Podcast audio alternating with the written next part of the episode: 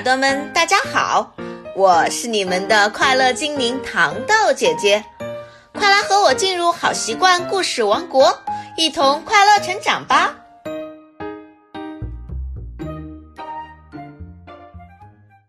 小耳朵们，今天我们读的绘本叫做《金鱼》，注：绘本内容来源于网络，请大家购买实体书，获得最佳体验。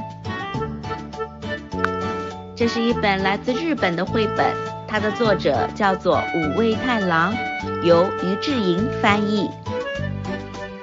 一只候鸟慢慢地飞过来，它飞到湖的上空时吓了一跳。它停在村子上最高的屋顶，尖声大叫：“哦，金鱼！金鱼！你看，有金鱼！”但是没有人理他。这也难怪，这里靠湖边，谁知道金鱼是什么？不过有一位老先生知道，因为他有一本关于金鱼的书。金鱼是金鱼呢，大家快去抓金鱼！大伙儿都一愣一愣的，金鱼是什么？老先生急忙跑回家。又带着书跑了回来。身为渔夫，不知道金鱼，太丢脸了。老先生翻开书的内容，向大家展示：这就是金鱼。大家看了都吓得两脚发软。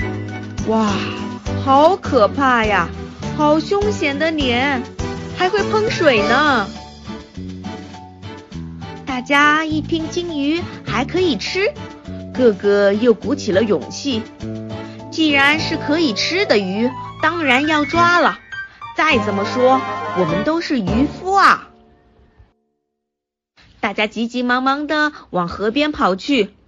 不不，金鱼，它这种动物是是哺乳动物。不过老先生的话，谁也没有听进去。大家急急忙忙地冲向了码头，全村的人都跑了过来，大家都喊着：“金鱼，抓金鱼去！怎么可以让你抢先？”大家争先恐后地跑上自己的渔船去捕金鱼。不管怎么样，金鱼是可以吃的鱼呀！什么？金鱼不是鱼？哎，谁管那么多？向前冲啊！但是大家辛辛苦苦地找了很久很久，却一点儿也没有看见金鱼的踪影。咦，这里没有，那里没有，另外一边也没有，到处都没有金鱼的踪影，真是奇怪。就连爬上湖中唯一的小岛，四周望了一圈，还是没有看见金鱼。大家把船划进湖湾里，找了又找，仍然没有发现。我们才不怕金鱼呢！跳进湖里去找找看。大家扑通扑通，全部跳进了河里，还是没有看见金鱼。往那边看一看，一个老人家抓到一条鱼，问：“你是不是金鱼呀？”“我才不是呢！”还是没有发现金鱼。看，金鱼！突然，一个先生指着对面正在喷水的地方喊道：“金鱼出现了，这次绝对错不了！”一群人匆匆忙忙地往对面划过去。可是到了那里，他们才发现，并不是金鱼，而是像金鱼一样喷水的喷水机。在这里，还是没有看见金鱼的踪影。哎，真可惜，没有看见金鱼。我们不可以这样放弃，大家决定轮流看守，从早晨到夜晚，从夜晚到早晨，一点也不放松。无论如何，非要抓到金鱼不可。但是日子久了，大家渐渐的不耐烦了。那只笨鸟会不会骗我们呀？那只候鸟还是每天都在天上飞着，大喊着金鱼。村里的人抓住它，闭嘴！没错，它一定是乱说的。我们真的可能被这只鸟给骗了。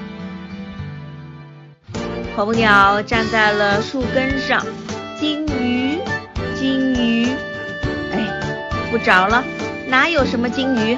大家生气地说。一个小孩来到这里，问候鸟：“真的有金鱼吗？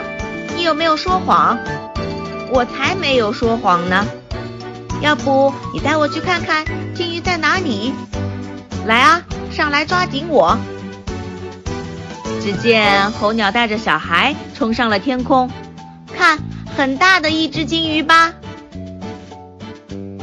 真的，真的呢！真的，真的有一只好大好大的金鱼啊！原来啊，村边的湖的形状跟金鱼一样，而一户人家坏了的水管喷上来的水，正像是金鱼喷出来的水。